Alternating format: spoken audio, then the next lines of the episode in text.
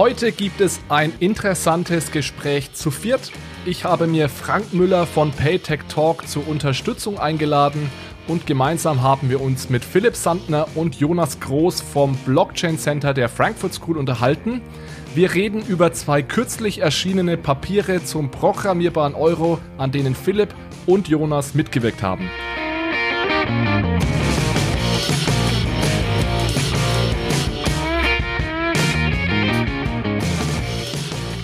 Hallo zusammen und herzlich willkommen zu einer neuen Episode von Bitcoin, Fiat und Rock'n'Roll. Hier geht es um digitale Währungen, um unser aktuelles Geldsystem und um die großen Fragen rund um das Thema Geld. Heute mal in illustrer Viererrunde. Ich habe mir Frank Müller von Paytech Talk als Verstärkung geholt. Wir werden das Ganze hier als gemeinsamen Podcast produzieren und veröffentlichen. Frank ist Gründer der Plattform Paytech Law und dem dazugehörigen Podcast Paytech Talk. Er ist außerdem Gründungspartner der Enerton Rechtsanwaltgesellschaft. Frank ist Fachanwalt für Bank- und Kapitalmarktrecht und er ist ausgewiesener Experte zu Themen an der Schnittstelle zwischen Fintech und Recht. Frank und ich passen deswegen ganz gut zusammen, da ich ja eher den ökonomischen Blickwinkel habe, aber relativ wenig Ahnung, sobald es um die rechtliche Seite geht. Und Frank deckt eben genau diese Dimension perfekt ab. Ich verlinke euch Franks Podcasts in den Show Notes und wenn euch die rechtliche Dimension rund um das Thema Fintech und digitale Währungen interessiert, dann kann ich euch Paytech Talk wirklich wärmstens empfehlen. Frank und ich haben uns dann zwei Gäste eingeladen, mit denen wir zwei interessante Papiere besprechen, die vor kurzem veröffentlicht wurden. Das erste Papier zum digitalen programmierbaren Euro vom Fintech-Rat. Der Fintech-Rat ist ein Gremium des Finanzministeriums und wir haben uns einen der Autoren dieses Papiers eingeladen, Professor Philipp Sandner. Die regelmäßigen Zuhörer dieses Podcasts kennen Philipp Sandner eventuell schon. Er war hier schon mal zu Gast. Er ist Gründer und Leiter des Frankfurt School Blockchain Centers und mit ihm diskutieren wir, wie gesagt, die Position des Fintech-Rats zum digitalen programmierbaren Euro. Und ich werde Philipp auch etwas herausfordern, denn ich bin nicht 100% damit einverstanden, wie der Fintech-Rat den programmierbaren Euro definiert. Ein zweites Papier, das wir uns ansehen und diskutieren, trägt den Namen The Digital Programmable Euro, Libra and CBDC Implications for European Banks. Also dieses Papier basiert auf einer Umfrage unter 50 Experten aus dem Bereich der digitalen Währungen und es geht, wie der Titel sagt, um den programmierbaren Euro, um Libra und um digitale Zentralbankwährungen. Aus diesem Papier und aus dieser Umfrage können einige interessante Erkenntnisse gewonnen werden und einer der Autoren dieses Papiers ist Jonas Groß. Er ist heute auch zu Gast und Jonas muss ich sicherlich hier in diesem Podcast nicht mehr vorstellen, denn er ist regelmäßig mein Co-Host, vor allem in den News-Episoden. Dann will ich auch gar nicht so lange quatschen und wünsche euch jetzt viel Spaß bei dieser Episode. Ja, hallo und herzlich willkommen zu einer weiteren Episode von äh, Paytech Talk. Ich glaube, es ist die 55. Episode. Ähm, heute äh, mit einer Schnapszahl, aber keiner Schnapsidee. Ähm, ich habe heute wirklich großartige Gäste ähm, im Podcast. Äh, Alex, äh, endlich hat es ja auch mal geklappt, dass wir beide uns äh, sozusagen sprechen können zu euren spannenden Themen. Alex Bechtel von Bitcoin, Fiat und Rock'n'Roll. Ja, Frank, ich freue mich, dass ich da sein darf und dann auch gleich noch äh, Hallo an meine Hörer, weil wir machen das Ganze ja mal wieder als Cross-Podcast. Also deswegen geht auch der Gruß an die Zuhörer von Bitcoin, Fiat und Rock'n'Roll. Ja, wunderbar. Ähm, ich würde sagen, wir starten gleich. Wir haben ein knackiges Thema und müssen ja auch noch ähm, unsere beiden Gäste vorstellen. Ähm, Alex, ähm, ich würde sagen, ich äh, starte mal mit dem, äh, mit dem äh, äh Philipp Sandner. Professor Dr. Philipp Sandner äh, hat ja das äh, äh, Frankfurt School Blockchain Center gegründet äh, und steht dem Ganzen auch vor. Ähm, äh, Professor Sandner ist ja in der Szene bekannt wie ein bunter Hund, wenn man das so sagen darf, äh, der wirklich sehr, sehr viele ähm, Papers veröffentlicht, äh, auf allen möglichen Panels vertreten ist, äh, eben auch in dem Fintech-Rat des BMF ähm, äh, bevor ich da jetzt aber vielleicht äh, zu viel Mist erzähle, würde ich gleich sozusagen dir, Philipp, das Wort geben, dass du dich einmal ähm, unseren Zuhörern vorstellst. Ja, gerne. Vielen Dank. Ähm, und ähm, ich freue mich sehr, dass ich äh, dabei sein äh, darf hier. Und äh, in der Tat, äh, wir haben äh, das Blockchain Center gegründet an der äh, Frankfurt School of Finance and Management in Frankfurt vor dreieinhalb Jahren und äh, beschäftigen uns ähm, inzwischen mit ähm, so an die zwölf Leuten, davon aber manche Teilzeit ähm, mit dem Thema Blockchain und zwar zumeist Blockchain und Finance. Das betrifft auf der einen Seite natürlich Kryptowerte, also Bitcoin und Ethereum. Dann auf der anderen Seite jetzt zunehmend der digitale programmierbare Euro, den proklamieren wir schon seit zwei Jahren. Jetzt so langsam ähm, haben es äh, viele Leute auch noch äh, verstanden und ähm, von dem Thema programmierbarer Euro kommt man relativ schnell Richtung VWL. Da geht es dann um Zentralbank ähm, imitierte Währungen. Man ist aber auch relativ schnell zurück im Krypto-Ökosystem, was zum Beispiel MakerDAO angeht. Und was für uns eben noch wichtig ist, auch in Deutschland, man ist relativ schnell in den ganzen industriellen Komplexen, egal ob Industrie 4.0, Mobilität, Logistik, Supply Chain, Medizin, Technik, Datenmonetarisierung und so weiter. Warum? Äh, weil man für alle diese Use Cases in Zukunft zur Abrechnung äh, aus meiner persönlichen Meinung einen digitalen programmierbaren Euro braucht und äh, deswegen ist das Thema nicht zu unterschätzen. Und deswegen ist es auch toll, dass das Thema jetzt so langsam auch in höheren Entscheidungsetagen als relevant eingestuft wird und sich zunehmend viele Leute damit beschäftigen. Ja, vielen Dank, Philipp. Ja, Alex, weißt du? Zweiten genau, Gast vorstellen. Ich, ich, genau, ich wollte sagen, dann kann ich ja vielleicht direkt mit Jonas weitermachen. Ähm, einige Worte zu Jonas. Er ist äh, Projektmanager bei Philipp am Blockchain Center. Jonas ist auch Doktorand an der Uni in Bayreuth und promoviert da zum Thema digitale Zentralbankwährungen. Und Jonas ist auch ein guter Freund von mir und Co-Host in meinem Podcast. Der macht da immer die News-Episoden mit. Und Jonas ist tatsächlich derjenige, mit dem ich mich am meisten über diese Themen austausche und das ganz viele Wissen oder vieles Wissen, das ich habe zu dem Thema, kommt oder entsteht in den Gesprächen mit Jonas und in den gemeinsamen Artikeln, die wir schreiben. Ähm, von daher freue ich mich, dass Jonas heute hier ist. Und Jonas, vielleicht willst du noch ein, zwei Ergänzungen machen. Habe ich was vergessen? Ja, als erstmal danke Frank, danke Alex, dass ich hier sein darf, auch für die wirklich sehr tolle Einführung, Alex. Ich denke, du hast das meiste schon angesprochen, also auch ich beschäftige mich ähm, jetzt ja seit Jahren eigentlich schon mit dem Thema digitales Geld, digitale Währungen, wie auch du. Bin jetzt seit knapp anderthalb Jahren auch am Frankfurt School Blockchain Center. Philipp hat es gerade erwähnt, da wird auch der digitale programmierbare Euro immer wichtiger und promoviere auch seit anderthalb Jahren ja, ich nenne es immer so im Bereich digitale Währungen. Das heißt, es geht viel um digitale Zentralbankwährungen, auch um Libra. Und zu Beginn meiner Promotion habe ich eigentlich gedacht, dass das, ja, ich recht viel, ähm, viel schreiben, viel, äh, viel produzieren werde, was vielleicht auch weniger den, der breiten Öffentlichkeit zugänglich äh, sein wird, weil das Thema vielleicht auch noch nicht so interessant ist ähm, und vielleicht auch noch ein paar Jahre braucht. Und dementsprechend freue ich mich sehr, auch heute wieder so ein Thema, ähm, was auch zu meiner Promotion gehört, im Rahmen des Podcasts mit euch zu diskutieren. Perfekt. Frank, ich weiß nicht, wollen wir direkt einsteigen mit dem ersten Thema? Ja, absolut. Ich würde äh, sagen, vielleicht, wir haben noch gar nicht gesagt, worüber wir eigentlich konkret sprechen. Haben, äh, es geht heute um den digitalen programmierbaren Euro und in der Tat, ähm, Alex, würde ich vorschlagen, dass du vielleicht gleich mal in das tolle äh, Paper des äh, Fintech-Rats äh, einführst. Genau, es gab da ein Paper des Fintech-Rats zum Thema digitaler programmierbarer Euro und da haben wir ja Gott sei Dank heute Philipp hier, der an dem Paper mitgewirkt hat und der uns da viele Fragen beantworten kann. In dem Papier geht es ganz grob darum, zuerst wird mal der digitale programmierbare Euro definiert. Das ist ja immer nicht ganz klar, was genau man damit eigentlich meint. Dann geht es unter anderem um, äh, um die Gründe für den digitalen programmierbaren Euro, also wieso und wofür brauchen wir diesen Euro überhaupt. Und dann geht es auch darum, wer sollte denn diesen Euro zur Verfügung stellen. Und an diesem Papier hangeln wir uns jetzt mal in den nächsten Minuten etwas entlang und versuchen da mal tiefer einzusteigen. Philipp, deswegen vielleicht am Anfang mal von mir die Frage, wie definierst du oder wie definiert ihr im Fintech-Rat denn den digitalen programmierbaren Euro? Was ist das genau? Ja, das ist eine gute Frage, weil es geht in dem Bereich sehr viel äh, durcheinander. Ähm, manche Leute, auch Alexander, du und ich, wir haben eigentlich schon mehrfach über das Gleiche gesprochen, aber unterschiedliche Worte äh, äh gewählt, äh, was wir dann aber erst später festgestellt haben. Es kommt nämlich aus meiner Sicht ganz zentral auf die Perspektive an, die man hat. Und da gibt es die Zentralbankperspektive, dann ist man sehr schnell bei dem Begriff CBDC, also Central Bank äh, Digital Currencies. Das wäre der Euro von der Zentralbank emittiert. Und ähm, wir kommen eher von der Anwenderperspektive. Das ist die Industrie, das sind die Autokonzerne, das ist Medizintechnik, Datenmonetarisierung und so weiter. Wenn man dort den digitalen Euro einsetzen möchte, wäre die Frage, ähm, warum überhaupt? Was gibt's für Bereiche? Wo ist der hilfreich? Und mit welchen technischen Mitteln oder mit welchen Architekturen könnte man den bereitstellen.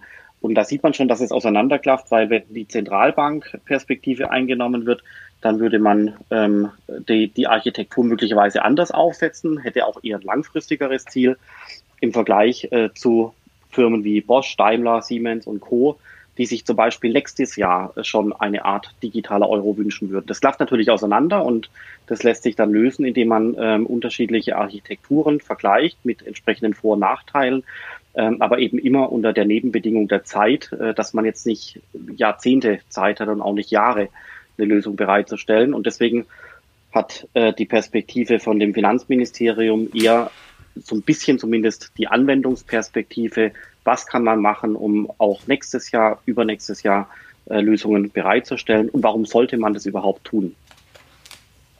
Gut, jetzt, jetzt hake ich nochmal nach. Ähm, wie, wie genau würdest du dann den programmierbaren Euro definieren? Was ist das, wenn jetzt jemand kommt und sagt, ich kenne den Euro, der, den ich auf meinem Bankkonto habe, wie unterscheidet der sich jetzt von einem programmierbaren Euro?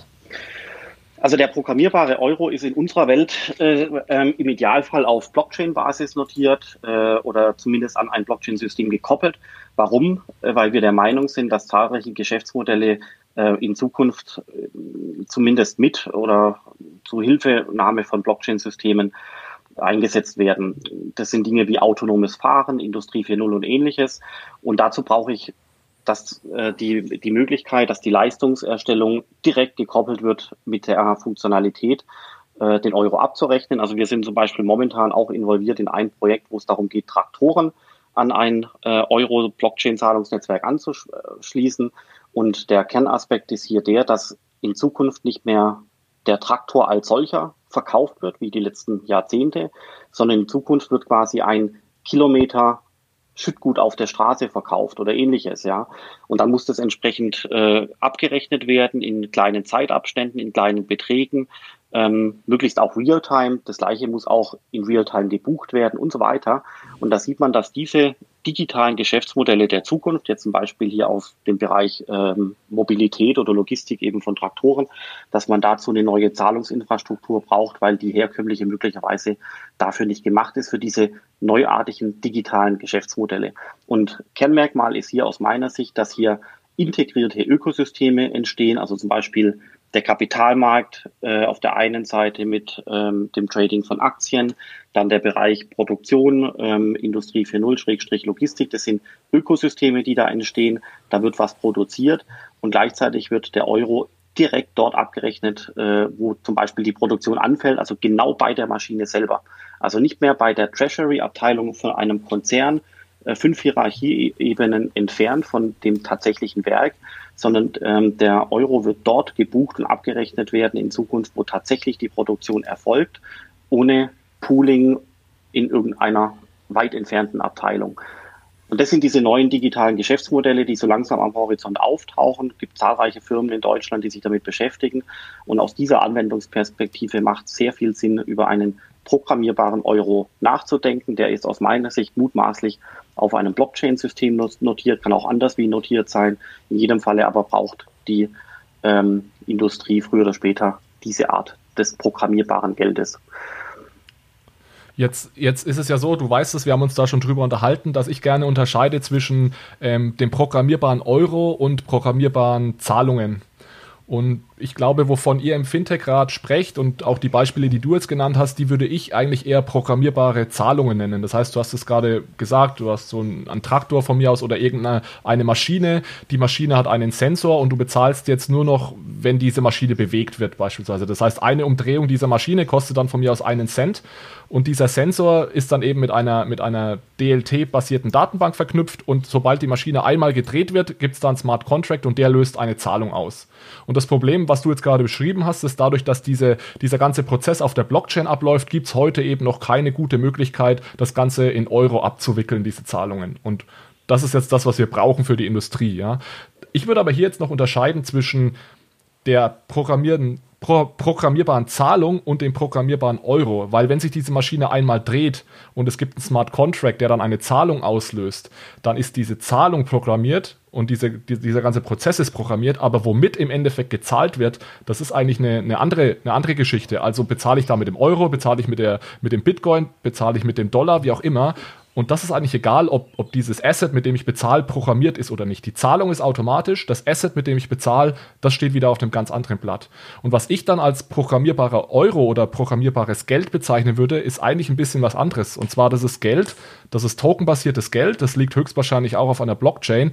Und dieses Geld oder dieser Token, der hat eine Art inhärente Logik. Das heißt, es gibt einen Smart Contract, der mit diesem Token verschmolzen ist und egal wer diesen Token hält, ja, dieser Token hat immer dieselbe inhärente Logik. Und diese, so eine Logik, das könnte sowas sein wie, der Token verliert nach einem Monat seinen Wert oder der Token kann eben nur für Nahrungsmittel ausgegeben werden und so weiter. Also das sind ein bisschen andere Use Cases als diese Use Cases für automatisierte Zahlungen. Also das sind zwei Dinge, äh, die, ich unter, die ich unterscheiden würde. Es geht mir jetzt gar nicht so genau darum, wie wir das nennen im Endeffekt, aber würdest du mir recht geben, dass man die beiden Dinge auseinanderhalten muss? Doch, auf alle Fälle, Alexander, da hast du natürlich recht. Also das, das was ich jetzt gerade erzählt habe, das ist die, äh, das ist die Kurzversion ähm, des Papers, was jetzt im Juli publiziert wurde von dem Fintech-Rat, äh, der beim Bundesfinanzministerium aufgehangen ist. Aber das Paper ist natürlich auch schon wieder ein paar Monate alt. Ja, das, da da gab es Konsensrunden mit verschiedenen Leuten, die äh, verschiedene Meinungen haben. Da musste man äh, verschiedene Meinungen, Feedback und so weiter einholen. Das hat alles sehr viel äh, auch Zeit gekostet. Das heißt, das, was in dem Paper steht, es wurde im Februar begonnen und äh, äh, ging dann in den März, April, Mai rein. Das heißt, es ist schon ein paar Monate alt. Das, was du jetzt sagst, ist aus meiner Sicht Stand heute, jetzt hier im Sommer 2020, äh, das Wissen ans vorderster Front, wo man genau unterscheiden würde äh, zwischen der Anwendungsebene, die ich skizziert hatte und dem, was du sagst, was du sagst, wenn ich es richtig deute, äh, sind ja quasi Referenzdaten um den Euro herum. Also der Euro ist ein Zahlungsinstrument, äh, kann aber versehen werden mit Referenzdaten. Das könnte zum Beispiel der, die Verbindung mit einer Rechnung sein, äh, die Verbindung aber auch mit bestimmten Zahlungs Möglichkeiten, die er bietet. Also ich darf ihn nur für Essen ausgeben, für andere Dinge nicht. Äh, ich darf ihn in ein bestimmtes Land, Land transportieren, in ein anderes Land nicht und so weiter. Äh, diese Metadaten für einen Euro, das hatten wir damals im Februar nicht im Fokus. Äh, das kommt aber jetzt zunehmend in den Fokus. Da hast du vollkommen recht. Und du hast recht, ähm, das sind ja auch aktuelle Diskussionen, dass man, ähm, dass man beides trennt, nämlich die Programmierlogik und den Euro. Auch deswegen, weil man theoretisch ja nicht in Euro zahlen müsste, sondern wenn man wollte, auch in Bitcoin oder in Miles and More Punkten und ähnliches.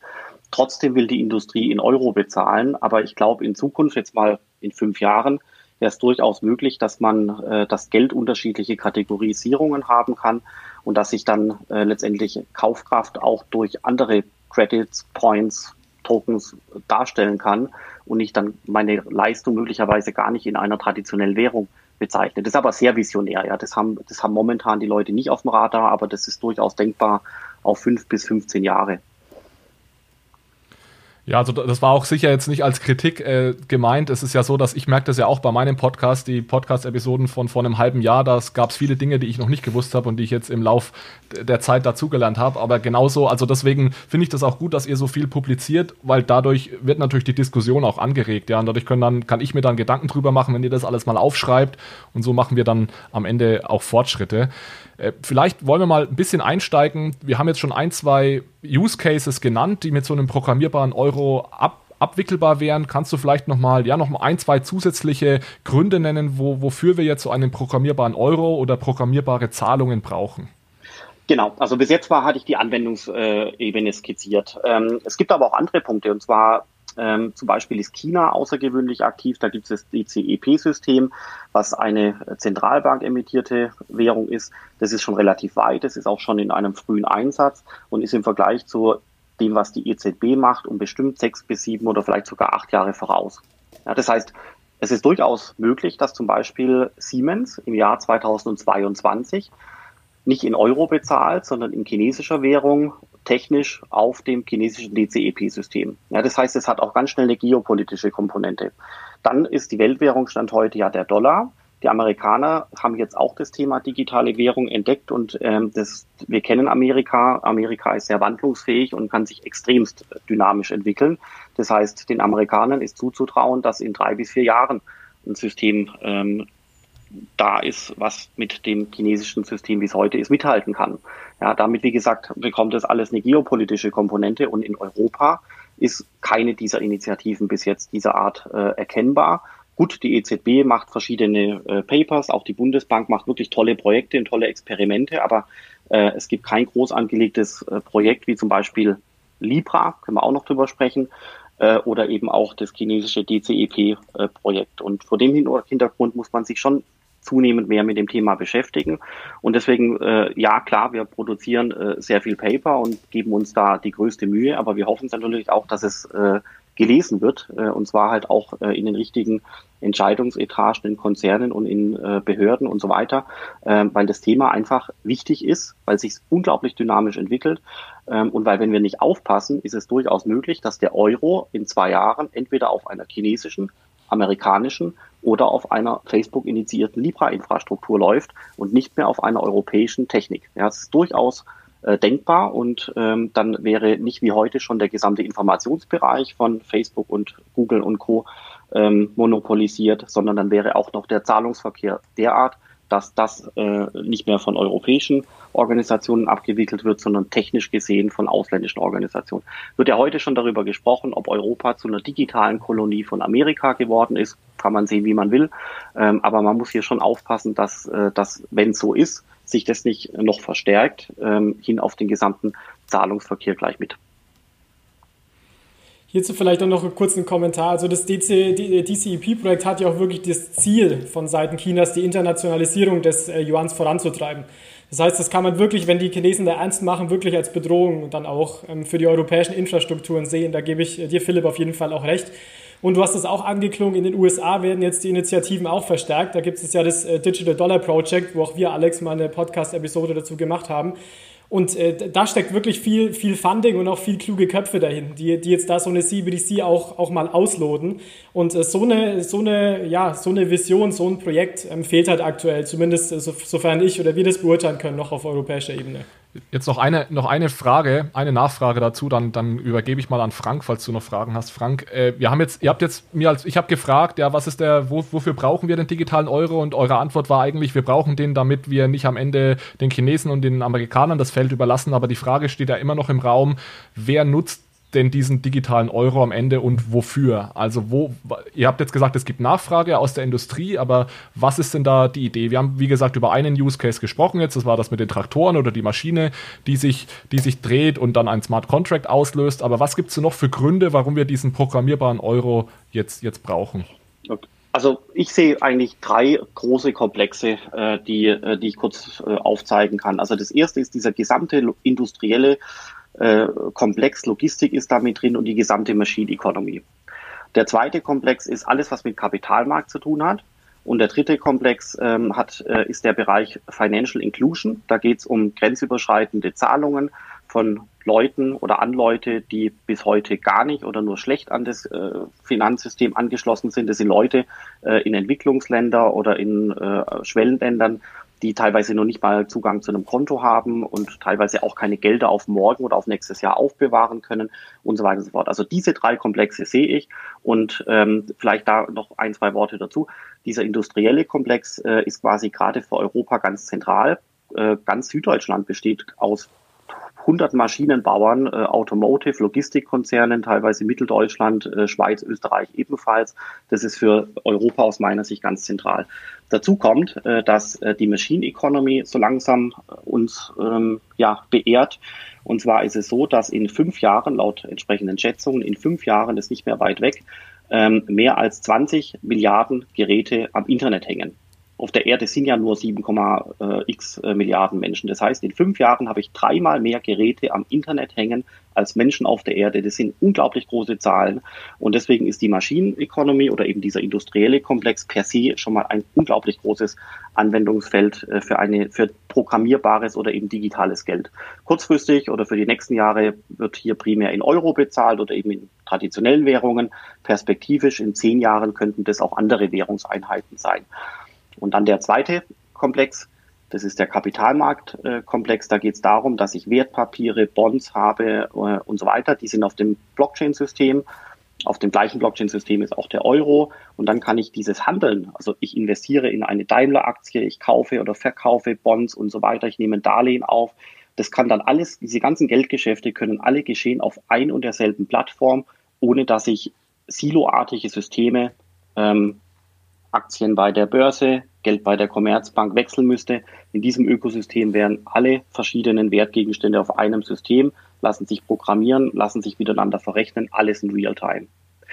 Und der dritte Bereich hatte ich vorher schon gesagt, das ist dieser Bereich Financial Inclusion. Das ist das, wo Libra, zumindest vom Narrativ her, aktiv werden möchte. Das sind äh, äh, Milliarden oder hunderte Millionen von Menschen, äh, die hier äh, an ein rudimentäres Finanzsystem angebunden werden können mit dem Ziel, dass Leute auch in Hochinflationsländern zum Beispiel Geld auf morgen aufbewahren können, dass sie aber auch günstige Transfers zu Familienverwandten in einem anderen Land, äh, wo der Vater arbeitet oder wie auch immer, äh, tätigen können und dergleichen. Diese, also aus meiner Sicht sind es diese drei ganz großen Komplexe und das sind keine klitzekleinen Märkte oder Nischen oder sowas, sondern das sind Dinge, die die nächsten Jahrzehnte die Welt äh, verändern werden. Deswegen ist es nicht zu unterschätzen. Auch Libra nicht. Aber äh, Alexander, Jonas, äh, Frank, wenn ihr äh, das anders seht, würde mich eure Meinung auch interessieren, ob es noch weitere Komplexe gibt oder ob ihr die anders aufteilen würdet. Also ich gebe dir da auch auf jeden Fall so recht, Philipp. Ähm, ich würde auch nicht nur Financial Inclusion betonen, sondern auch die Transaktionskosten an sich von vielleicht auch Leuten, die schon included sind. Weil laut Weltbank sind es ja aktuell durchschnittlich 7% bei grenzüberschreitenden Zahlungen, was finde ich unglaublich viel sind. Und diese, diese Transaktionskosten können natürlich auch verringert werden. Wenn man allein auch an ein Blockchain-System denkt, wo Mittelsmänner möglicherweise auch überflüssig gemacht werden, ähm, was ja Libra auch, ähm, auch sich als Ziel gesetzt hat, kann da meiner Meinung nach auch wirklich die, die Gesamtwohlfahrt deutlich erhöht werden, wenn dann wirklich auch ja, Transaktionen vielleicht im Durchschnitt noch 1, 2 Prozent ähm, kosten, statt jetzt 7 Prozent. Vielleicht von meiner Seite noch eine ähm, Nachfrage, ähm, gerade zum, zum Thema IoT. Ähm, ich habe ja verstanden, dass wir jetzt äh, sagen wir, in Europa, aber auch in Deutschland ein ganzes gehöriges Stück weit äh, hinten dran sind und ihr ähm, tragt ja dazu bei, dass da jetzt ordentlich Schwung reinkommt. Äh, gibt ja jetzt auch eine Roadmap, äh, Philipp, die ja kürzlich, da haben wir noch gar nicht drüber gesprochen, ähm, ein gemeinsames Schreiben ähm, sozusagen ähm, adressiert habt, äh, wo ihr sagt, dass wir jetzt eben ähm, Gas geben müssen in Europa. Meine Frage ist, ähm, abgesehen davon, dass man diese Infrastruktur erstmal erstellen muss und die Chinesen, du sagtest, äh, da ein paar Jahre schon im Voraus, äh, im, im, Vorsprung haben, ähm, sind wir denn auch von der, von der sonstigen Infrastruktur überhaupt so weit, dass äh, Machine-to-Machine-Transaktion ähm, oder auch Kommunikation funktioniert? Also Stichwort 5G. Ähm, jetzt ist es ja so, wenn man von München nach Berlin mit dem Zug fährt, ist ja schon schwierig, äh, manchmal zu telefonieren bei den ganzen Funklöchern. Seht ihr, siehst, siehst du, Philipp, seht ihr da noch Themen, ähm, die uns unabhängig von der Infrastruktur, die es in China schon gibt, ähm, für ähm, DLT-passierte ähm, digitale Währungen, seht ihr da noch große Risiken, die wir auch noch parallel dazu klären müssen? Oder wie steht ihr zu der Frage? Also ich sage jetzt einfach mal meine Meinung, aber äh, gerne auch Alexander oder Frank, Jonas, also eure Meinung dazu würde mich natürlich auch interessieren. Also in der Tat, wir versuchen das Thema äh, zu pushen und äh, an, auch Leute anzupieksen, wo es bloß geht. Und ich glaube auch hier und da ähm, hilft es zum Verständnis. Und gefühlt ist es so, wir sind ähm, auf der Autobahn unterwegs mit einem Dreier BMW, ja, irgendwie 120. Äh, also eigentlich ganz gut sind wir unterwegs, es geht voran. Und gefühlt gibt es auch Fortschritte und auch in den Ministerien wird es verstanden und die Bundesbank ist aktiv. Das ist alles toll, ja. Sondern wir fahren mit 120 voran und fühlen uns gut. So, und jetzt kommt irgendwie äh, das super Tesla-Auto und überholt uns mit 240. Und das hat ein chinesisches äh, Nummernschild hinten dran oder ein amerikanisches oder, oder Libra oder Facebook. Das ist das Bild, was ich ehrlich gesagt habe. Und deswegen, ja, klar, es geht natürlich voran, aber das wird nicht reichen. Also ich finde das wirklich einen sehr schönen Vergleich, äh, Philipp. Ich muss jetzt gerade auf jeden Fall schmunzeln. ähm, zu, zu, deiner Frage, Frank, also ich glaube auch, es muss, es, muss, es muss natürlich noch mehr auch im Hintergrund passieren. Also wenn wir zum Beispiel den zweiten Komplex nehmen, Kapitalmärkte, den Philipp angesprochen hat, ähm, Wenn es dann in den Bereich digitale Wertpapiere zum Beispiel geht, ich meine, äh, da, da, bist du beziehungsweise auch deine, deine Hörerschaft vermutlich vom juristischen Kontext her auch äh, noch ein größerer Experte, aber da muss meiner Meinung nach auch auch einiges passieren, dass allein auch diese digitalen Wertpapiere erst anerkannt werden, dass dann im nächsten Schritt die auf die Blockchain gebracht werden können und dann mit einem digitalen programmierbaren Euro irgendwie abgewickelt werden können. Ähm, also ich sehe vor allem, vor allem rechtlich auf jeden Fall noch, ähm, noch, noch Handlungsbedarf. Ich, ich würde das aber ehrlich gesagt nicht nur als Gefahr, sondern auch als Chance begreifen, weil wo wir sicherlich den Anschluss verloren haben in Deutschland oder sogar Europa, ist dass wir ein zweites Facebook oder ein zweites Amazon oder gar ein zweites Google bauen. Also das sehe ich gar nicht.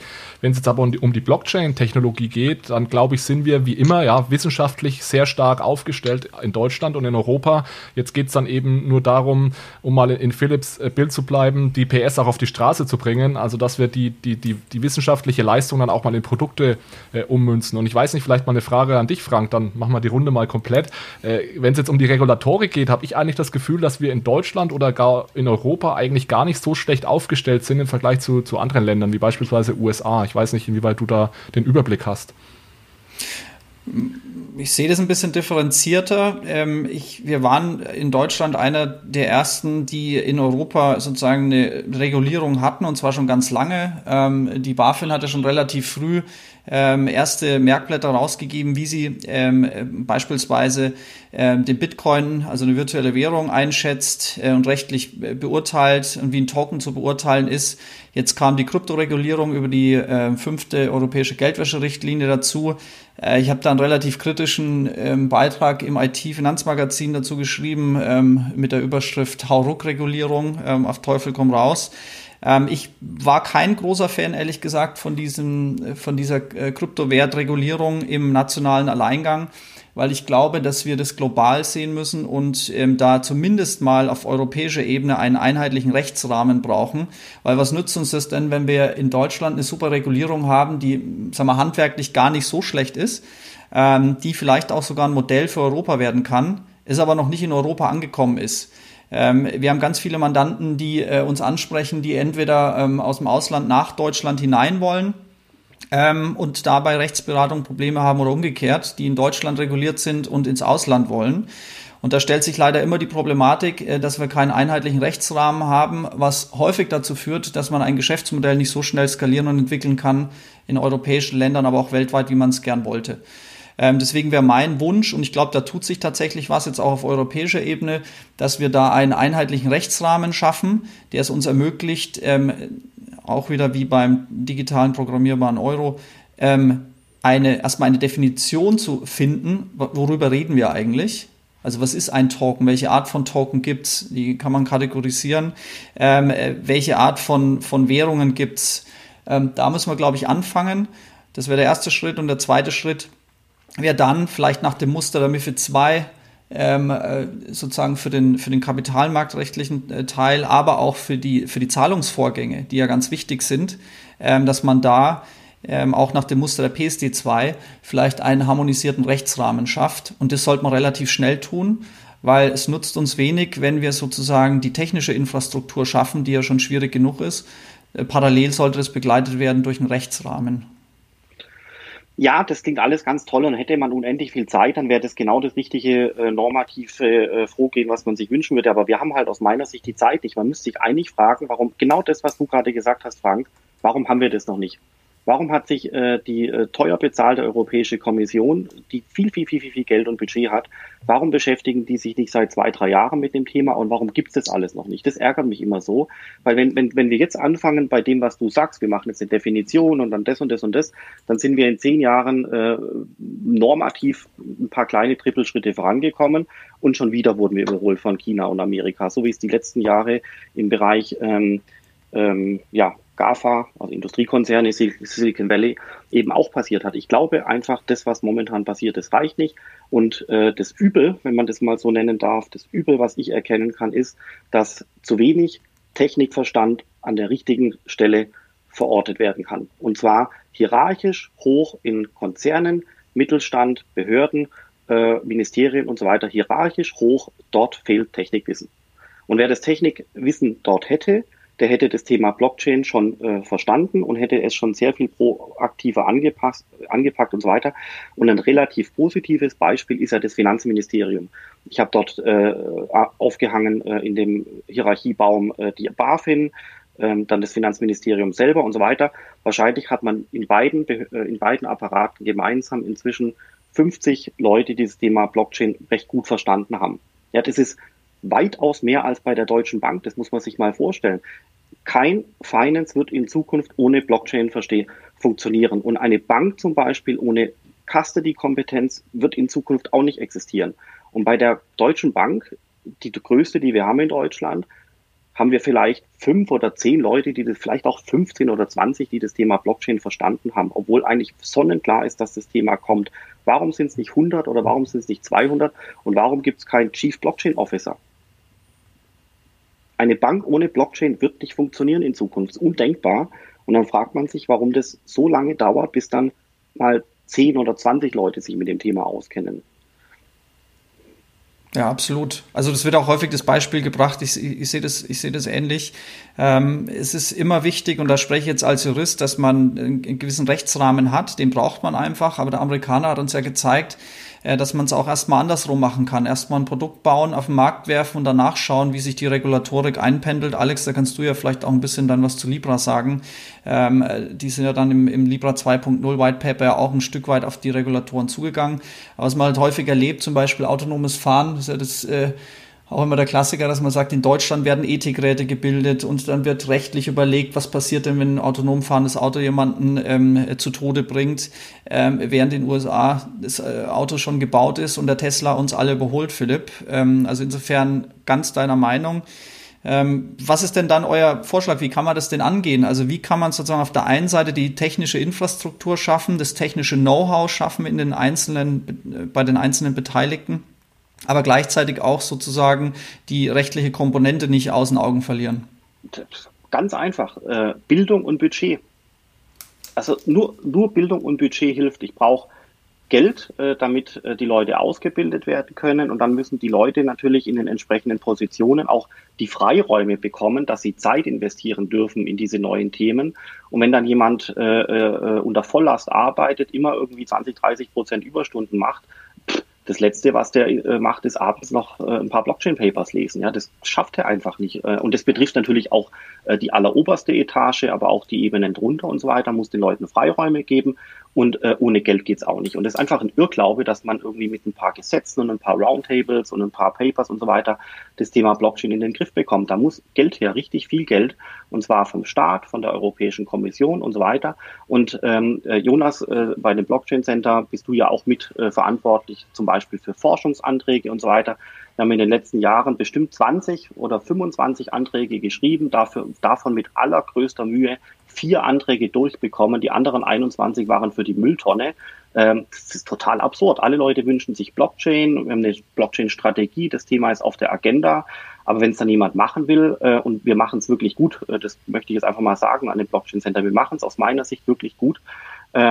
Wenn es jemand gut machen will, andere machen es auch gut, äh, Uni Mainz, äh, Hamburg, Berlin, gibt zig Unis, zig Startups, zig Konzerne.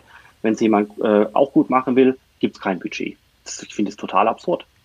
Da klafft halt Wunsch und Wirklichkeit unglaublich auseinander. Da gebe ich dir absolut recht, Philipp. Und es ist ja auch das, man bekommt das Feedback, dass das wirklich super spannend ist, was man macht und dass das auch die Zukunft ist. Und das ist ja so toll ist und danke, dass man sich damit beschäftigt. Aber wenn man dann den Schritt weitergeht und sagt, ja, wie ist es denn ähm, mit, mit, mit Funding? Ähm, wo gibt es Budget? Wo sind mögliche Projekte? Können wir kooperieren?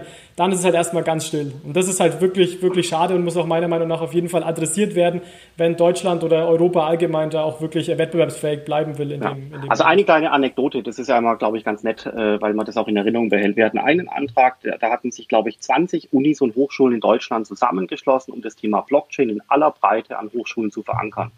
Ähm, du erinnerst dich, Jonas. Und das, äh, das war ein toller Antrag, gut gemacht, schön aufgesetzt ähm, von äh, Leuten in Mitarbeiter wirklich gut gemacht. Da haben wir es eingereicht, dann kam es zurück mit dem, äh, und jetzt bitte nicht lachen, vielleicht das Mikrofon ausschalten, falls ihr lacht. Äh, das Feedback war, ob wir es umschreiben könnten von Blockchain auf künstliche Intelligenz, weil dort geht Budget.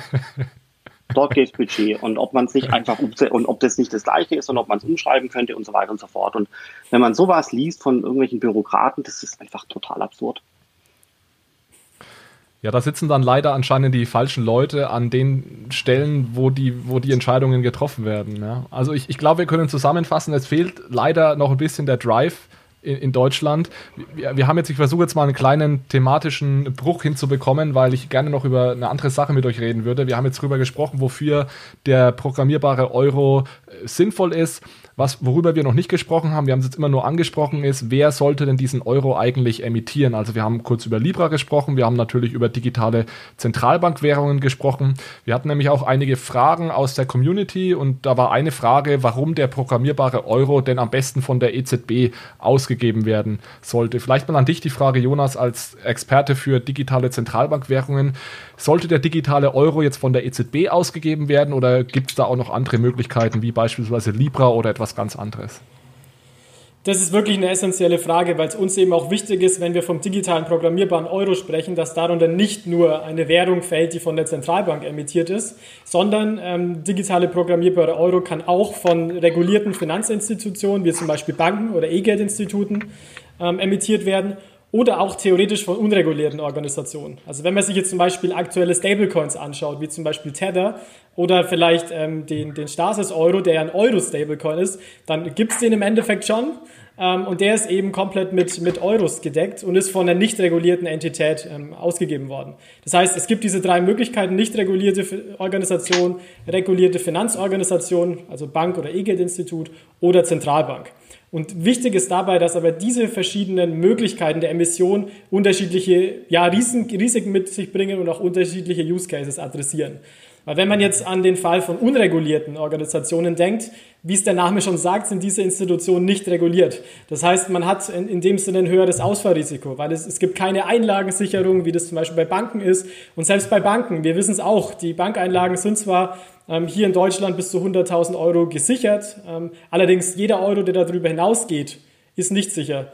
Das heißt, wenn man wirklich eine, eine recht sehr große Bankenkrise haben sollte, dann sind auch diese, ähm, diese bankemittierte äh, digitale Währung praktisch einem gewissen Risiko ausgesetzt. Und wenn man ganz risikolos sein will, dann ähm, ist eben nur diese CBDC, ähm, digitale Zentralbankwährung, eine Möglichkeit, weil hier eben die Zentralbank, wir haben das auch schon ausführlich diskutiert, Alex, da auch im Endeffekt das Zahlungsmittel risikolos ist, die Zentralbank im Notfall auch mit negativem Eigenkapital handeln kann. Das heißt, in, Zahlen von, in Zeiten von Finanzkrisen ist dieses, äh, dieses Zahlungsmedium eben nicht gefährdet. Das heißt, ähm, langfristig wird deswegen oft, oft gesagt, dass eben CBDC dann die, die Endlösung, wenn man so will, ist. Allerdings gibt es da eben kurz- bis mittelfristig auch ähm, andere Möglichkeiten, die wir jetzt gerade schon sehen, dass verschiedene Banken zum Beispiel den digitalen programmierbaren Euro ähm, emittieren. Da hatten wir auch dieses Thema ja mit einem, mit einem äh, Payment Adapter, der praktisch eine Blockchain an die klassische Bankinfrastruktur hängt. Also solche Möglichkeiten werden jetzt immer mehr entwickelt. Es ist auch gut, dass die Industrie jetzt kurz- bis mittelfristig Lösungen bekommt. Allerdings ist die Alternative, die eben dann ein geringes oder kein Risiko hat, wäre dann letztendlich eine CBDC, die allerdings vermutlich ähm, auch noch ja, fünf bis zehn Jahre, wenn überhaupt, auf sich ähm, warten lässt in der Eurozone. Wenn wir jetzt über eine CBDC sprechen, das war auch noch Teil der Frage, wäre es dann so, dass wir alle im Endeffekt ein Konto bei der Zentralbank hätten oder gibt es da auch noch andere Möglichkeiten? Ja, da gibt es viele verschiedene Möglichkeiten in Bezug auf ähm, die, die Verwahrung, wenn man so will, der, der ja, die Verwahrung des Geldes, wenn man so will, gibt es zwei Möglichkeiten, nämlich einmal ein Konto bei der Zentralbank und einmal ein Token. Um das Ganze ein bisschen zu, ver zu veranschaulichen, im Falle von einem Konto wäre das analog zu einem Bankkonto, wie wir es heute haben, nur dass es nicht bei der Bank ist, sondern bei der Zentralbank. Das heißt, es wäre Zentralbankgeld und kein Geschäftsbankengeld. Und das hätte eben, wie von mir skizziert, den Unterschied, dass das eben eine sicheres, sichere Form des Geldes wäre im Vergleich zu, ähm, zu Geschäftsbankengeld. Und darüber hinaus gibt es eben auch die Lösung als Token. Das wäre dann ähnlich zu Bargeld. Das heißt, da würde bei der Transaktion direkt der Token den, ähm, den Besitzer wechseln und würde praktisch das Transakt äh, Transaktionsobjekt ähm, gewechselt werden wenn man so will. Also diese beiden Möglichkeiten gibt es, die werden, äh, werden diskutiert, hat alles Vor- und Nachteile ähm, und ähm, auch in aktuellen CBDC-Projekten, die es so weltweit gibt, ähm, werden beide, beide Möglichkeiten gerade, wenn man so will, ja, etwas umgesetzt und auch in, in Prototypen getestet.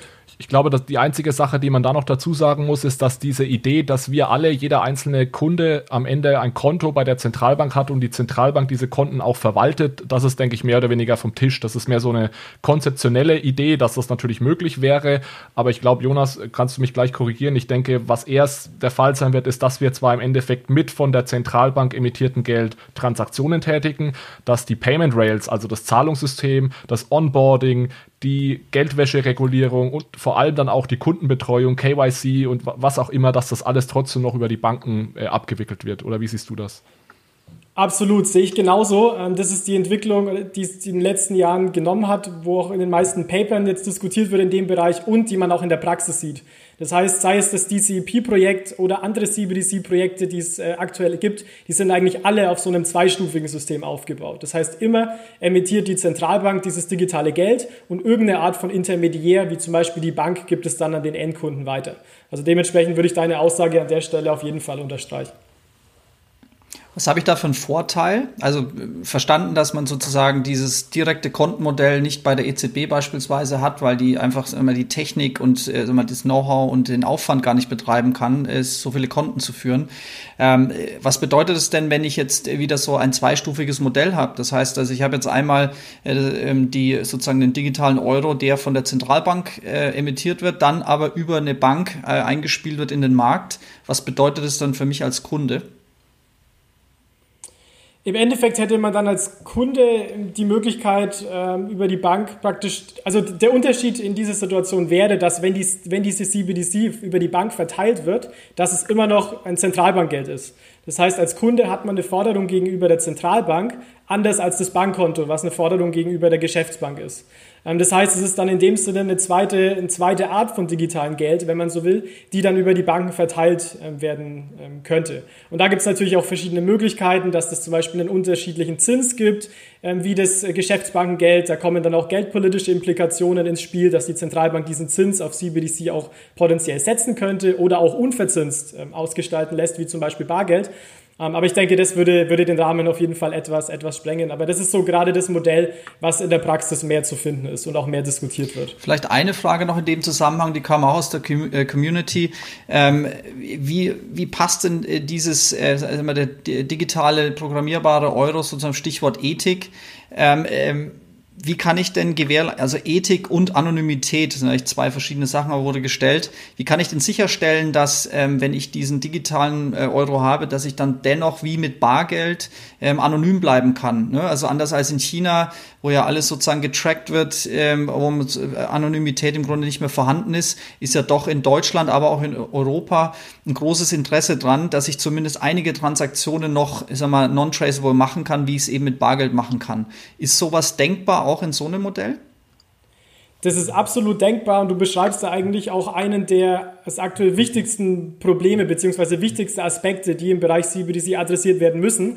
Ähm, beispielsweise, beispielsweise hat die EZB im letzten Jahr dazu auch schon ein Papier veröffentlicht, weil die EZB eben auch sagt, ähm, dass in der Welt mit CBDC zumindest ein Teil der, der, der Anonymität auch gewährleistet sein könnte. Das heißt, wenn man erstmal eine CBDC hat, ist ja da der, der Vorteil aus Zentralbanksicht, dass man Einsicht in die Daten hat. Weil bei Bargeld ist es natürlich nicht gespeichert, was ich ähm, transferiere und gegebenenfalls auch an wen. Aber in der digitalen Datenbank ist es natürlich erstmal festgehalten. Das heißt, das widerspricht natürlich erstmal einem anonymen Zahlungsmittel.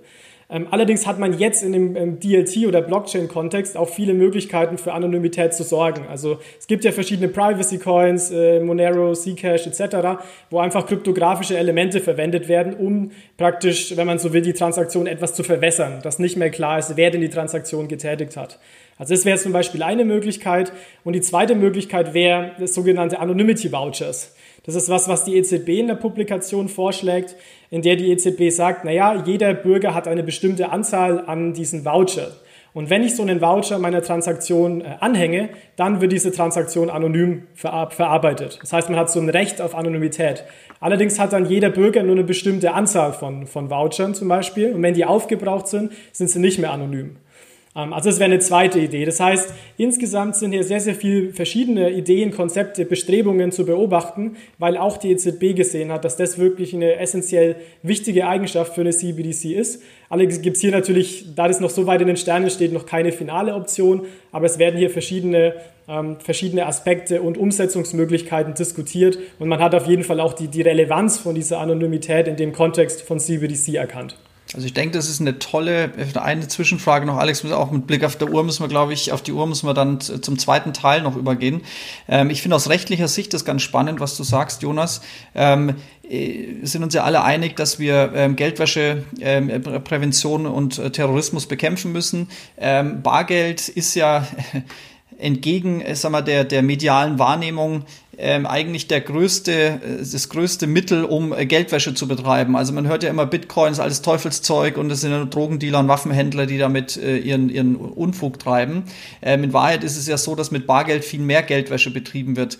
Und äh, Bargeld kann man auch leichter über die Grenze tragen und damit bezahlen, als man es das mit so einem, mit so einem äh, anonymen Voucher machen kann. Das heißt, man könnte einerseits dem, dem Bürger ähm, über eine Voucherlösung technisch sozusagen eine gewisse Anonymität geben, die man braucht für Alltagsgeschäfte.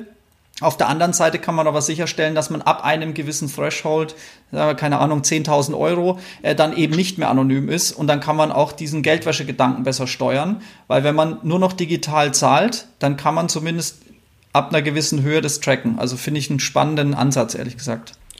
Absolut, das ist ein sehr, sehr, sehr guter Aspekt und das ist auch was, was wir, wenn wir dann zum zweiten Teil ähm, auch, auch übergehen, was wir auch in unserer, in unserer Studie praktisch als, als ähm, Key Finding mit hatten, dass auch dadurch eben äh, solche rechtlichen Themen wie AML, CFT besser adressiert werden können. Ja, dann lass uns doch da gerne mal äh, überleiten zu dem nächsten Teil. Ihr habt nämlich auch noch ein Papier geschrieben, das nennt sich äh, der, ich lese es mal erst auf Englisch vor, The Digital Programmable Euro, Libra and CBDC Implications for European Banks. Also da in diesem Papier, da ist ja Philipp ist dabei, Jonas, du bist dabei, da untersucht ihr die Implikationen des digitalen programmierbaren Euros für Konsumenten, für die Industrie und für den, für den Finanzsektor. Was ihr da gemacht habt, ist, ihr habt äh, 50 Experteninterviews geführt und äh, habe da dann mehr oder weniger aus diesen Interviews versucht zusammenzufassen, was ist denn so der Ausblick für CBDCs, Libra äh, und so weiter. Vielleicht fange ich mal mit Philipp ganz kurz an. Philipp, kannst du uns vielleicht so, äh, so ein bisschen die, die Motivation, was, was stand hinter diesem Papier? Wieso habt ihr euch da entschieden, jetzt Experteninterviews aufzusetzen? Das ist ja schon ein relativ aufwendiger Vorgang auch. Was habt, wie seid ihr auf dieses Projekt gekommen?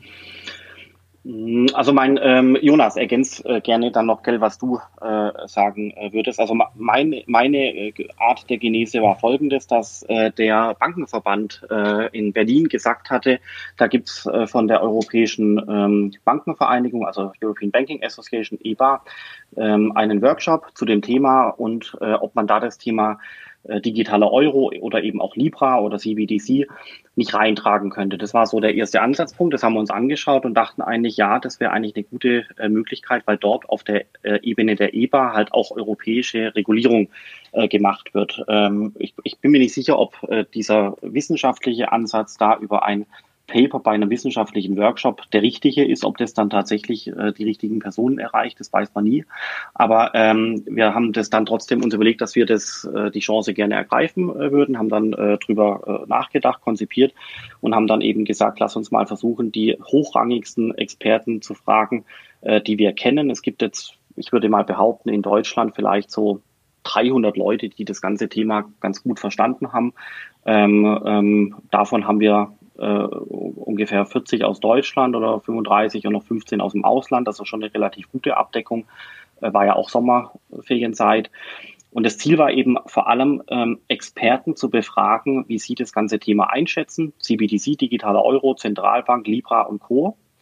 Weil wenn Experten eine gewisse Meinung haben, die sich seit Jahren mit dem Thema beschäftigen und dann diese Meinung in einer gewissen Häufung auftritt, also zum Beispiel 80 Prozent der Experten finden das so oder anders, dann kann man schon davon ableiten, äh, dass äh, die Wahrheit mutmaßlich in diese Richtung geht. Ja, gibt auch andere Fälle, wo das nicht äh, zutrifft, das weiß ich.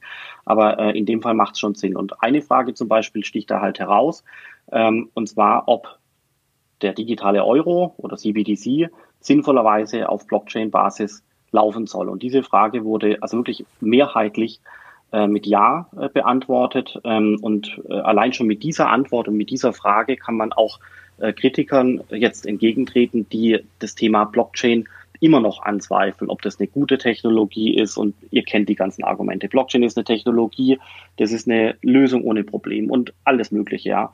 Und meines Erachtens sagen das halt immer genau dann Leute, wenn sie die Technik nicht hinreichend gut verstanden haben. Und jetzt haben wir eben mit äh, dieser Aussage von, äh, glaube ich, 70 oder 75 Prozent der Experten äh, mal einen empirischen Beweis, äh, dass die Blockchain-Technologie eben bestimmte Dinge zu halten vermag und zu versprechen erlaubt in Zukunft, so dass man diese Grundsatzkritik, äh, ja, Blockchain, warum und weshalb und äh, alles Bitcoin, Kriminalitätsfinanzierung, Stromverbrauch und so weiter und so fort, äh, all diese Punkte kann man damit äh, so ein bisschen äh, entkräften, hoffen wir zumindest. Und was hier auch ganz interessant war, war, dass nicht ein Experte von unserer Stichprobe am Ende 51 gesagt hat, Blockchain ist keine Option. Also das heißt, ähm, ich glaube, wir waren bei 80 oder 70, 80 Prozent, die gesagt haben, es sollte Blockchain sein oder Blockchain ist besser als was anderes. Und ähm, die, die Differenz war dann wirklich, ja, Blockchain kann's da, äh, ist eine Möglichkeit, auch eine zentrale, wir gucken uns das an, aber es hat wirklich keiner gesagt, Blockchain ist keine Lösung. Und das ist wirklich interessant, weil ähm, oft, äh, wie du es auch gesagt hast, Philipp, wenn man Blockchain sagt, erstmal so äh, Nase rümpfen und sagen, hm, ja, ist doch alles Energieverbrauch und so weiter. Aber das ist halt vielleicht dann, ist dann nicht die Meinung der Senior Experts in verschiedenen Branchen. Also wir haben da Industrie befragt, Zentralbanken, Banken, Akademia, Startups, äh, Anwälte. Also wir haben da wirklich versucht, ein recht breites Spektrum abzudecken und eben auch ja so eine, eine, eine Forschungslücke dahingehend identifiziert, dass wir einfach mal Libra mit CBDC auch vergleichen von den Implikationen. Weil das gibt es eben bisher auch nicht ähm, in der Literatur, sei es von der BITS oder IMF oder auch von Zentralbanken, dass man wirklich beide Innovationen, wenn man so will, mal ähm, zusammen auch vergleicht und dann eben gebündelt ähm, die, die Implikationen für Banken auch dann analysiert, wie wir das in dem Papier auch gemacht haben. Ja, das war auch ein, ein, ein, ein, kurzer Zusatz. Also wirklich, wenn man das so liest und auch drüber nachdenkt und auch das Paper anschaut und auch andere Papers anschaut und so weiter, man fragt sich immer, warum versperren sich die Leute derart, äh, die Benefits der Blockchain-Technologie äh, anzuerkennen oder überhaupt verstehen zu wollen? Also was, was hindert die Leute wirklich, das anzunehmen, dass die Blockchain-Technologie eine gute Sache ist? Oder was hindert die Leute daran, sich tiefer mit dem Thema zu beschäftigen, um dann im Nachgang zu verstehen, dass es äh, eine sehr potenzialträchtige Technologie ist? Also diese Frage kann ich mir bis heute noch nicht erklären. Also was, warum sperren sich die Leute so, das zu verstehen oder zu erlernen zu wollen? Ich kann mir vorstellen, dass ähm, ihr mit genau diesen Papern dazu beitragt, dass diese Haltung möglicherweise sich verbessert. Weil was man doch häufig sieht, ist, dass, wie du sagst, Philipp, Leute schlicht und ergreifend die Technologie nicht verstehen oder sagen, wieso muss man denn, wir haben doch schon. Ja, ähm, so wie man sich früher mit Pferde fortbewegen konnte, haben sie auch gesagt, was will ich denn jetzt mit dem Automobil? Ich kann doch schon reiten, das müssen wir doch nicht bauen, das ist doch ein Schmarrn.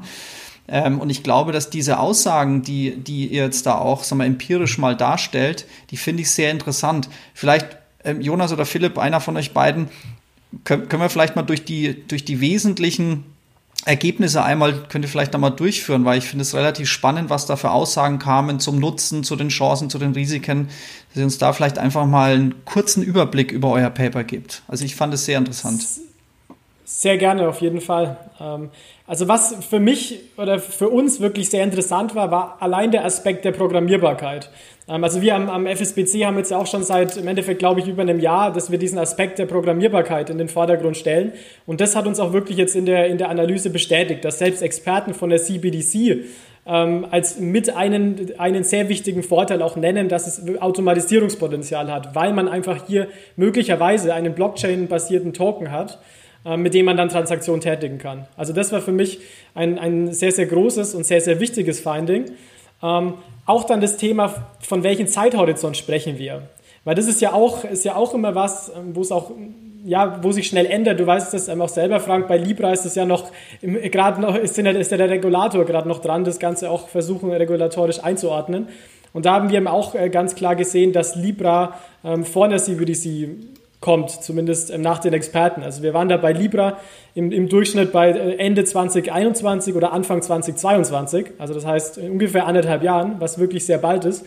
Und wir haben es vorhin auch schon thematisiert ähm, mit, äh, mit Philipp, dass eine CBDC, da sind wir eher bei fünf bis zehn Jahren. Ähm, und das soll natürlich da, dahingehend die Leute, die das lesen, auch anregen, dass man sagt, okay, Libra ist wirklich äh, ernst. Wenn die ernst machen, dann können die auch eine große Marktmacht bekommen. Und jetzt lasst uns doch den digitalen programmierbaren Euro, Schrägstrich CBDC, auch mal ähm, auf, auf europäischer Ebene vorantreiben. War da bei diesen, bei der Umfrage, war da jetzt, wenn man CBDC und Libra gegenüberstellt, war da die Tendenz eher Richtung, wir brauchen eine CBDC und dürfen uns nicht von Libra ablenken lassen, weil CBDC im Endeffekt die Endlösung ist? Oder, oder war das eher so, dass Libra oder CBDC beides gute Lösungen, das eine kommt vielleicht ein bisschen früher und dann wird der Markt entscheiden von mir aus, was da am Ende sich durchsetzen wird? Ich denke, das kommt sehr, ähm, kommt sehr auf die, auf die Person an, die wir befragt haben. Also Zentralbanker waren natürlich tendenziell eher skeptisch, was Libra angeht und einfach auch an, aus dem Aspekt, den wir vorhin hatten, CBDC ist gleich Zentralbankgeld, Libra ist gleich, je nachdem wie es reguliert wird, vielleicht E-Geld oder eine Art Geschäftsbankengeld. Also einfach, dass es höchst, höhere systemische Risiken hat. Ich würde sagen, aus der Industrie war eigentlich der, ähm, der Haupttenor der Leute, wir brauchen irgendwas, was irgendeinen programmierbaren Euro. Das sind wir wieder beim Anfangsthema.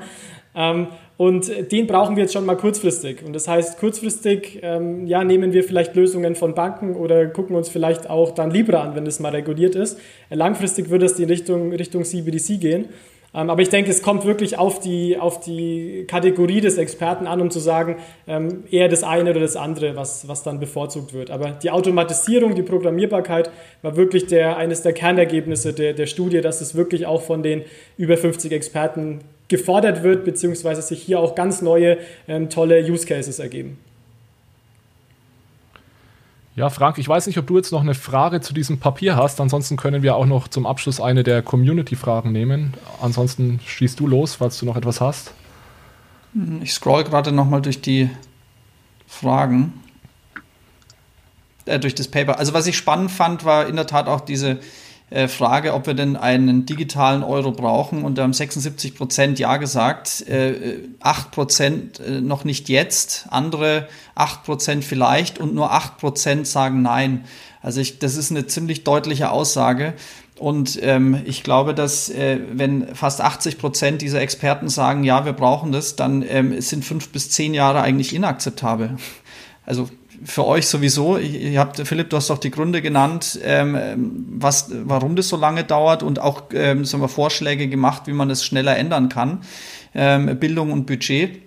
Ähm, aber vielleicht schließen wir an der Stelle äh, diese Diskussion. Ich denke, da wird es noch ganz, ganz viel zu besprechen geben. Und Alex, ähm, in der Tat sollten wir noch mal schauen, was die Community, Community gefragt hat. Da waren, glaube ich, noch zwei ganz spannende Fragen offen. Ja, also es gab zumindest eine Frage, die mich selbst interessiert. Ich habe da nämlich keine perfekte Antwort, aber äh, die, die Frage ging in die Richtung, wir haben ja darüber gesprochen, was ist die Rolle der Zentralbank, was ist die Rolle der Banken in dem ganzen neuen System, wenn es jetzt CBDC gibt.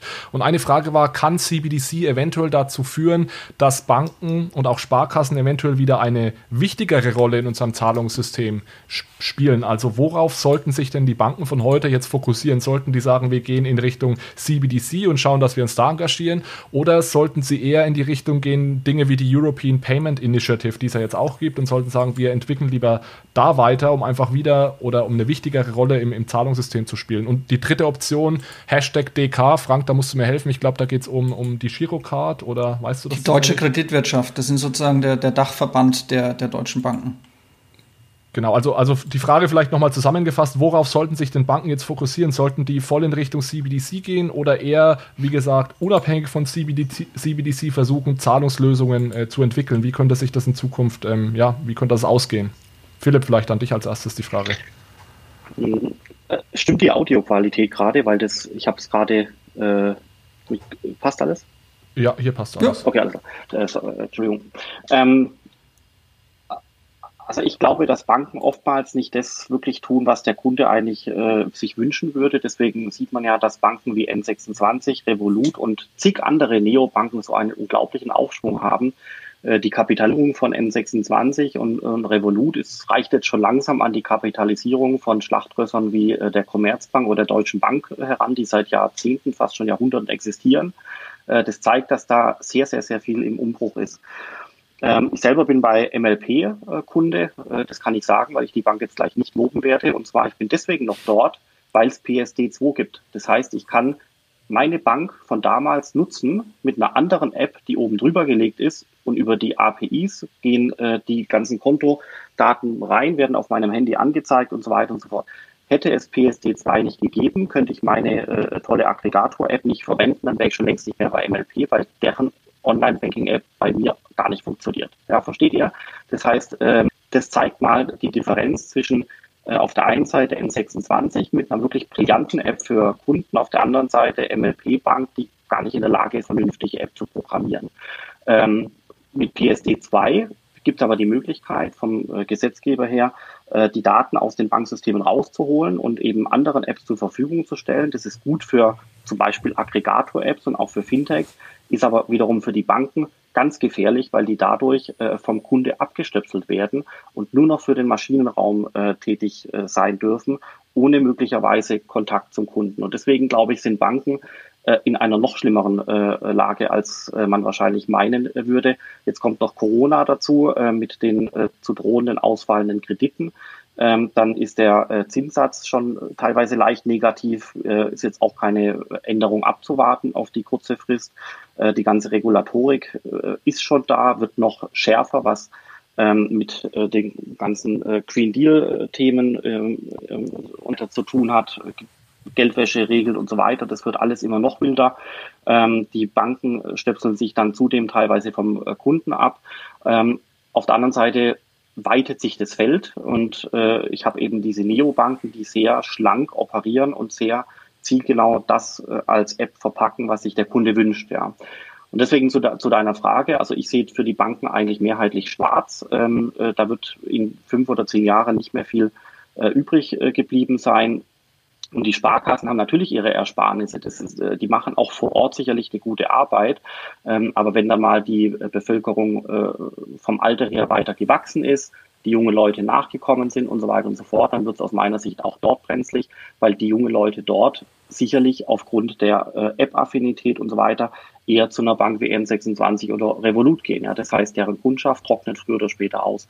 Und äh, es ist auch nicht erkennbar, dass äh, die sich dem entgegenstellen. Der Beweis dafür ist ähm, äh, Payback äh, oder wie das hieß. Äh, jetzt habe ich sogar schon Name vergessen. Äh, so, so, so miserabel war das. Ähm, PayDirect, PayDirect hieß es. Genau, PayDirect war ja der Versuch, PayPal, PayPal äh, einen äh, europäischen oder deutschen Ansatz entgegenzustellen. Hat überhaupt gar nicht funktioniert, kam zu spät, war zu teuer und äh, jetzt vergessen die Leute sogar schon den Namen. Und wer hat gewonnen? PayPal, die Silicon Valley äh, Unternehmen, ähm, äh, Google, Apple, Amazon, Pipapo. Ja, das heißt, ähm, aus meiner Sicht fehlt hier die Vision, da fehlt das Kundenverständnis äh, und äh, dementsprechend glaube ich nicht, dass das noch was wird. Vielleicht nochmal nachfassen. Danke, Philipp. Ähm, du hast vorhin gesagt, ähm, man spricht ja häufig auch von der digitalen Kolonie. Also Europa ist die digitale Kolonie äh, der USA. Ich glaube, äh, das liegt vor allen Dingen an diesen, ähm, das sind ja gar keine neuen Player mehr, aber damals wie eben äh, PayPal. Ähm, die Frage nochmal trotzdem von Alex nochmal nachfassend. Ähm, meint ihr, dass dennoch also unabhängig von N26, Revolut und wie sie alle heißen. Das sind ja sozusagen nur äh, sag mal, eine, eine digitale Lösung, wie ich sozusagen als Kunde kundenzentriert Banking machen möchte.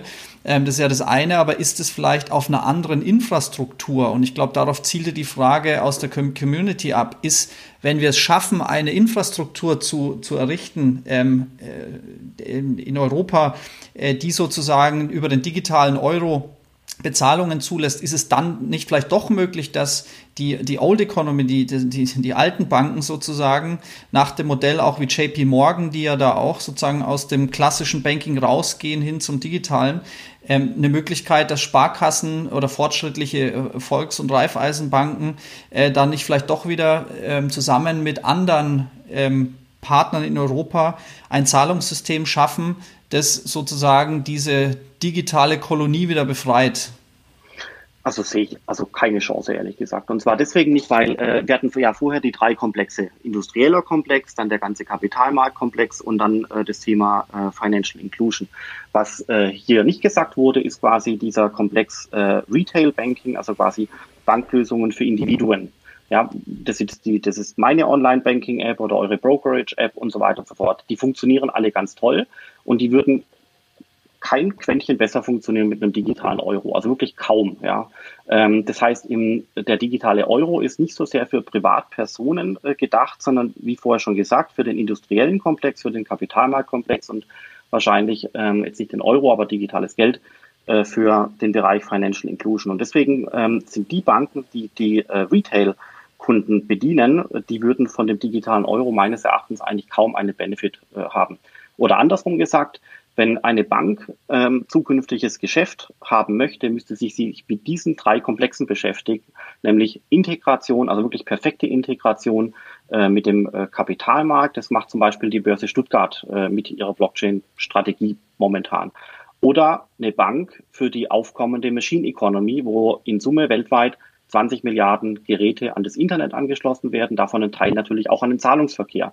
Äh, oder eben eine, äh, eine Bank, äh, die sich mit dem Thema Financial Inclusion beschäftigt. Das hat natürlich eine Bank gewisse Schwierigkeiten, deswegen versucht ja Facebook mit Libra. Und deswegen zu deiner Frage, also ich glaube ähm, ich glaube nicht, dass die Banken hier hilfreich sein können, um dieses, diesen Charakter der digitalen Kolonie zu verändern. Wenn, dann muss man hier schon anerkennen, dass der gesamte Zahlungsverkehr in die Technologie verlagert wird und dass quasi ähm, dann die Leute, die mit dieser Technologie, mit der Blockchain-Technologie interagieren, das sind die Unternehmen, die eine Dienstleistung erbringen oder die auch einen, ein Produkt verkaufen. Das sind Unternehmen, die Autos produzieren oder Maschinen. Dort wird der gesamte äh, Finanzbereich äh, hinwandern äh, und die Technologie wickelt aber weiterhin natürlich die Transaktionen ab.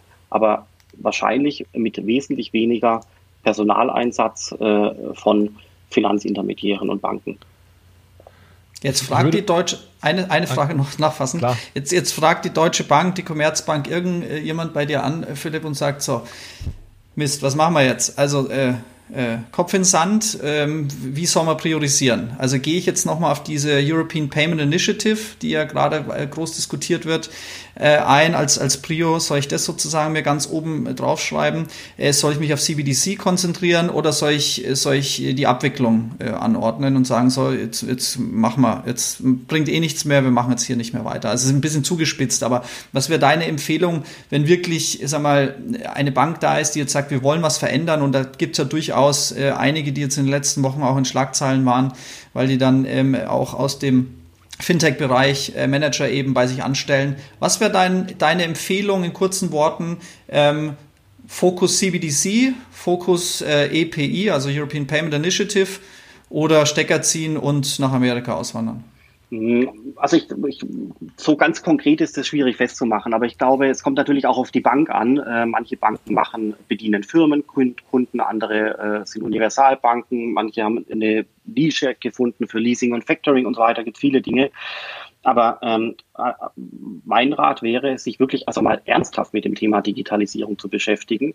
Und Digitalisierung heißt nicht, dass ich Legacy-Systeme aus den 70er Jahren maintaine und repariere. Das ist nicht Digitalisierung. Digitalisierung heißt zu überlegen, warum funktioniert es bei N26, warum funktioniert es in dem ganzen Krypto-Umfeld, warum funktioniert es bei der Börse Stuttgart, warum funktioniert es bei Revolut und warum funktioniert es anderswo nicht. Äh, und das ist Digitalisierung. Und wenn man da wirklich mal reinschaut, dann wird das Thema Digitalisierung immer noch nicht richtig ernst genommen. Das wäre mal meine Meinung. Und, das, und der Grund dafür ist, äh, dass auf den oberen drei Hierarchieebenen zu wenig Technikverstand herrscht. Der Kommentar, der mir auf der Zunge lag, ist tatsächlich auch mehr oder weniger eine Antwort auf deine letzte Frage, äh, Frank. Ich, ich sehe es ehrlich gesagt ähnlich wie Philipp, nicht ganz so schwarz. Aber es ist tatsächlich so, dass da von Bankenseite mehr kommen muss und vor allem jetzt auch schneller in, in Deutschland.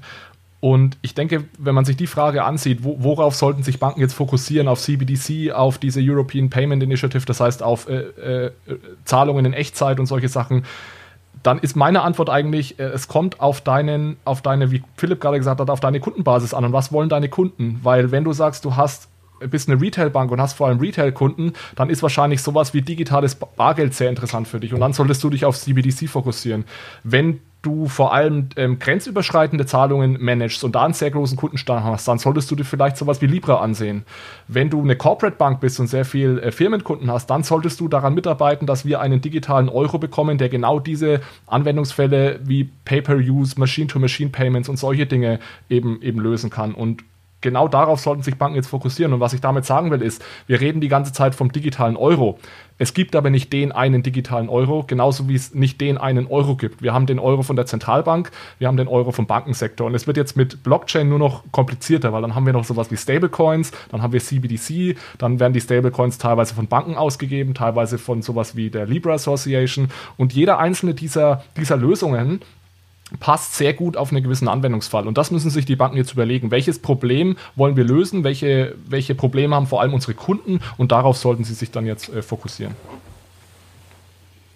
Also vielleicht noch ein, eine Randbemerkung dazu. Man muss sich einfach anschauen, wo ist Wachstum momentan? Das ist im Blockchain-Bereich, das ist aber auch der Bereich AI, das sind die gesamten Silicon Valley-Konzerne, das sind N26, Revolut. Da, da sieht man, wie die äh, Bewertung der Firma nach oben geht. Dann muss man sich überlegen, äh, warum ist das denn der Fall? Was machen die richtig? Was, was machen wir möglicherweise anders?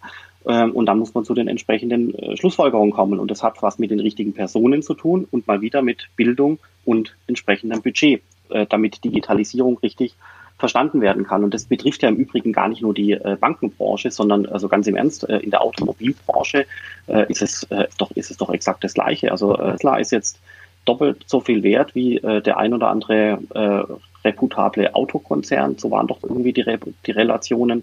Äh, oder Waymo von Google kennt wahrscheinlich gar nicht jeder, äh, hat inzwischen auch eine Kapitalisierung erreicht, die so an den ersten äh, größeren reputablen Autokonzern ranreicht, ja, ähm, nur mit Tech und Digitalisierung. Schönes Schlusswort oder auch nicht so schön. ähm, Alex, mit Blick auf die Uhr, ähm, hast du noch irgendwas Abschließendes, was wir vielleicht heute besprechen sollen oder machen wir einen Cut und vertagen uns? Genau, würde ich auch sagen. Also es hat sehr viel Spaß gemacht. Das war extrem interessant. Frank und ich haben im Vorgespräch schon gesagt, vielleicht sollten wir so eine Runde öfters machen. Und äh, jetzt nach, nachdem wir die Runde gemacht haben, habe ich noch mehr Lust, äh, das, das mal zu wiederholen. Also sehr gerne dann einfach in, in, in, in der näheren Zukunft dann nochmal anschließen an dieses Gespräch. Und ja, ansonsten würde ich sagen, vielen Dank, äh, lieber Jonas, vielen Dank, lieber Philipp, dass ihr euch die Zeit genommen habt. Wir verlinken eure Profile, LinkedIn, äh, ein, zwei eurer Paper, gerne natürlich das Fintech-Grad-Paper und das äh, zweite Paper, das wir heute besprochen haben, verlinken wir in den Show Notes. Und dann ja, falls ihr nichts mehr Wichtiges teilen wollt mit uns, dann bedanke ich mich auch bei dir, Frank, äh, für den gemeinsamen Podcast. Und äh, ja, dann würde ich sagen, bis zum nächsten Mal. Vielen Dank fürs, fürs Kommen. Macht's gut. Auch von meiner Seite vielen Dank für eure Zeit und ja, würde würd mich freuen, wenn es in der, in der einen oder anderen Runde nochmal klappt. Perfekt, danke für die Einleitung. Ciao.